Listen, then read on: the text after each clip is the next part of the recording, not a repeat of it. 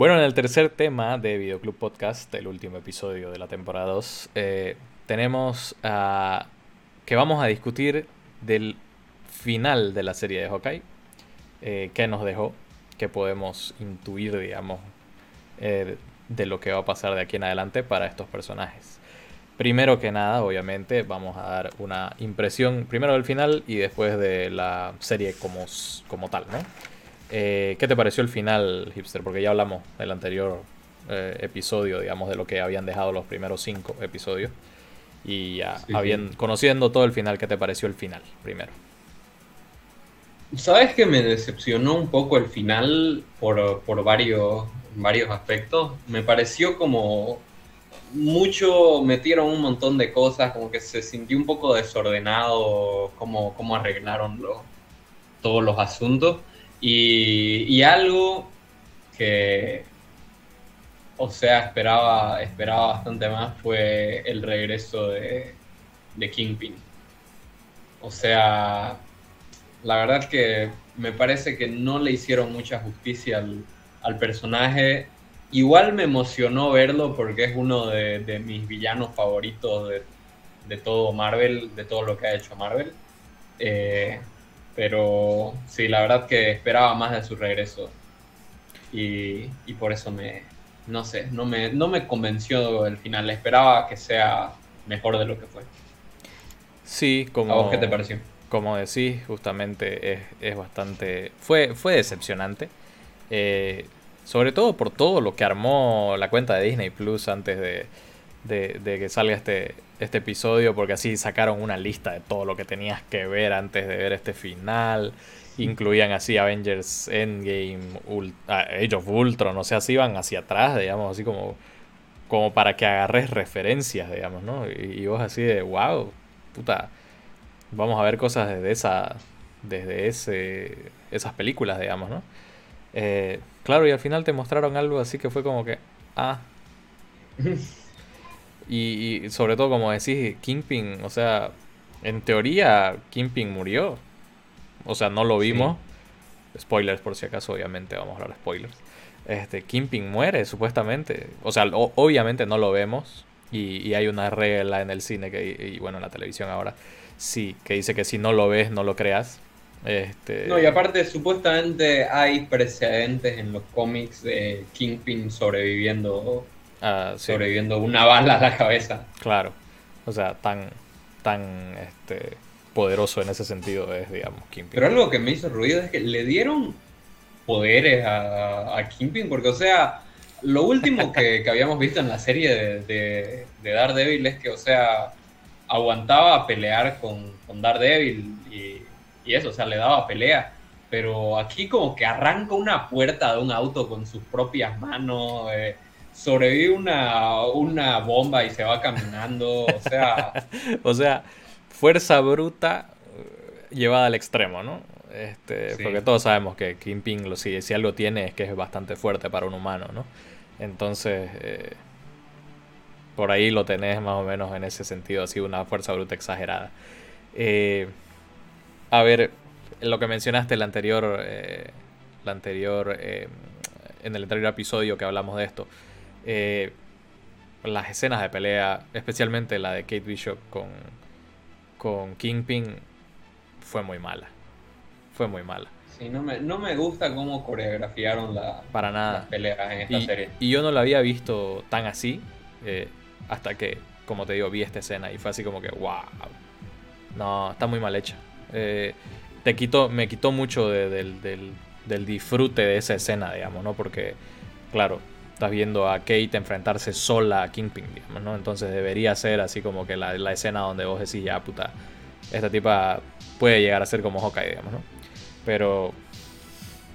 Eh, está muy mal coreografiada, como decís. Eh, entonces ya... Y otro, otro aspecto, o sea, antes de que terminemos de hablar de, Kingpin, una, una, cosa más que, que noté es que otra, otro, otro aspecto por el cual lo siento un Kingpin bastante diferente es de que le quitaron su estilo. O sea, normalmente Kingpin, o sea, un, tipo así de super clase, que tiene un, armario lleno de, ropa lujosa, y, en esta aparición lo ponen con una camisa hawaiana y encima un saco, o sea, se siente, se siente bastante diferente a todas otras apariciones.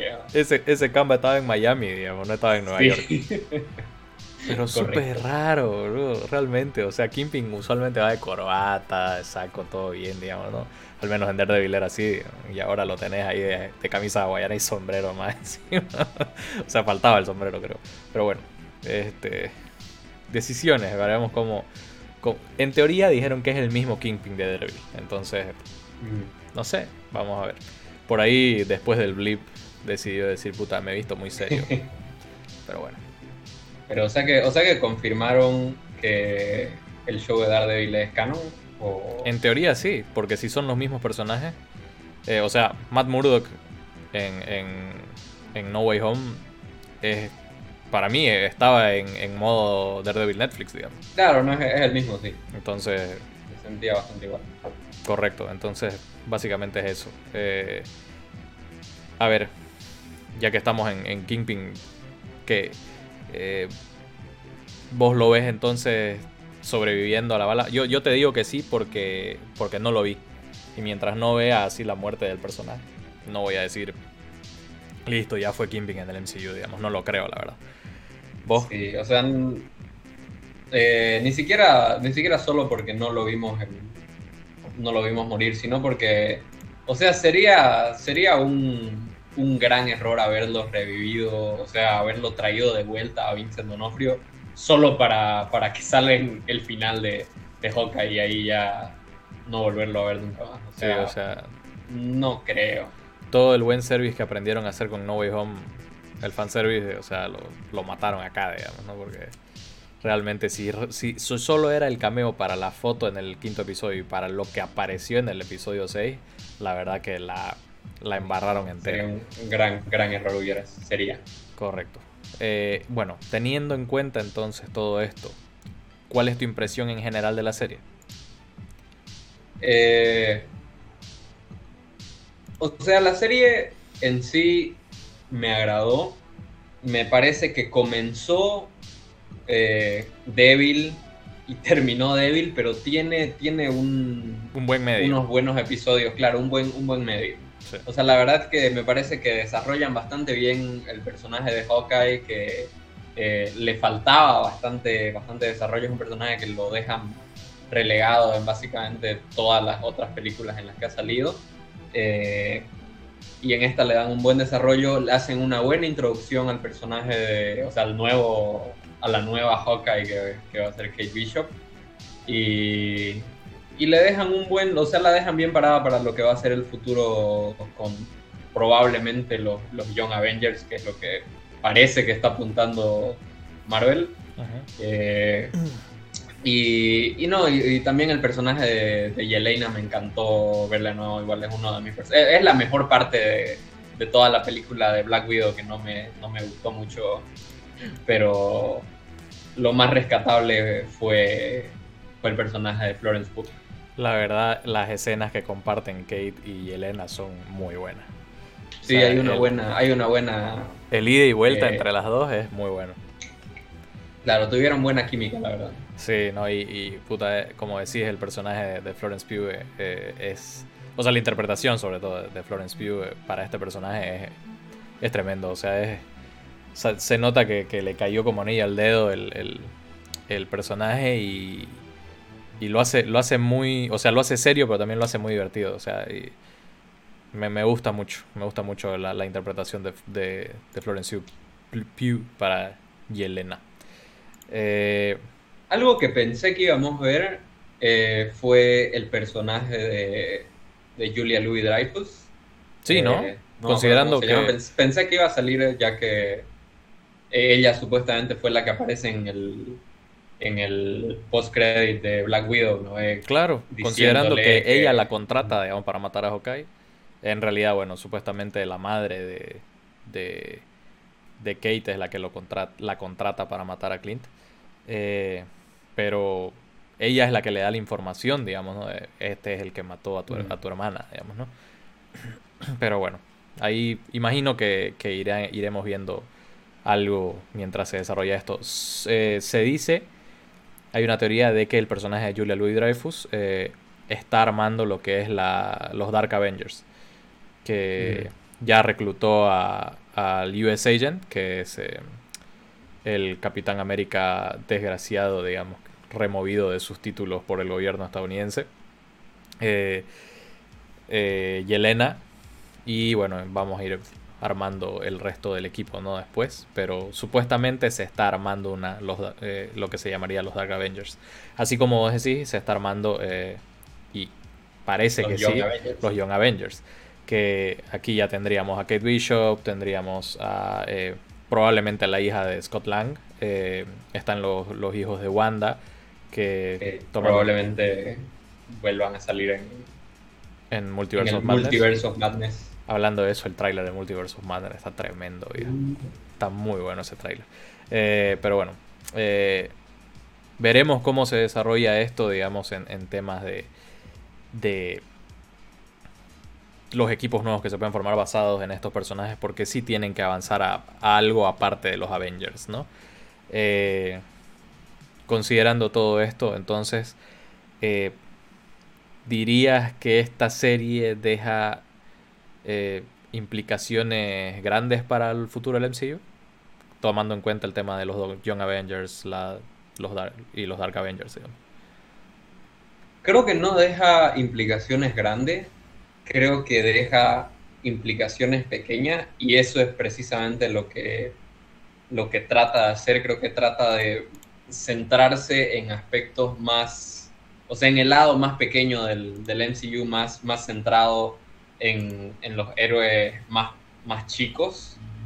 Eh, tipo, o sea, ya va a, enfocarse más en el aspecto de, la mafia y, todo eso. O sea que probablemente vaya a seguir cuando salga la serie de, de, de Daredevil. Igual ya está el personaje de Echo, que en, sí no me parece que haya tenido muy buena introducción. O sea, no veo cómo, cómo va a sostener ese personaje una serie. Yo tampoco. Por, sí misma. La verdad, eh, el, este personaje de Maya, no recuerdo el apellido, eh, en los cómics supuestamente se vuelve Ronin. Entonces, eh, este personaje. Entonces, no sé, no sé cómo cuadraría esto con lo que vimos en la serie porque, porque Clint quema el traje, ¿no? En, el final de la serie. Entonces, tal vez ella rehaga un traje y se vuelva, digamos, lo que la nueva versión de Ronin.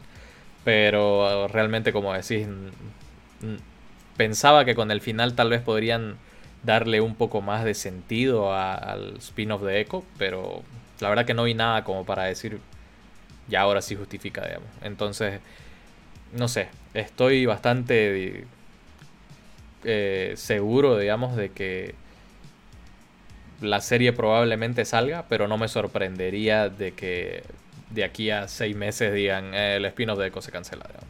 No sé, por X o Z motivo, porque la verdad no me... No hay, no hay, no hay nada de hype para esa serie. Sí, para nada, para nada. Eh, y bueno, todos quedamos esperando la escena post créditos para ver si ahí había algo mejor y nos dieron el número completo de Puedo hacer esto todo el día de Rogers, el musical. La, mejor parte del, final viejo.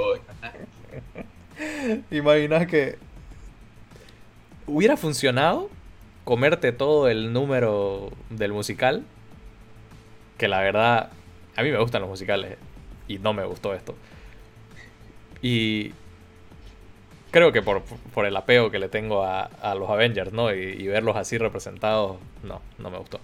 Pero hubiera funcionado si al final de, del número, digamos, hubiera la cámara hubiera hecho un, paneo, digamos, y hubiera ido al público y hubiera estado, qué sé yo, eh, Steve Rogers, digamos, así como que, qué puta, digamos, o, muy malo, digamos, algo así, algún comentario sarcástico, o, o, algún personaje, ¿me entendés? Así como que para darle, no sé, algún, algún toque final a esa escena, pero que, nos hayan mostrado solo el número, lo único que me hace pensar es que gastaron mucha plata en ese número y querían mostrarnos los completos.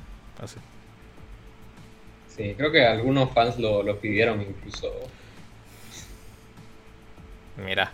Pero no sé.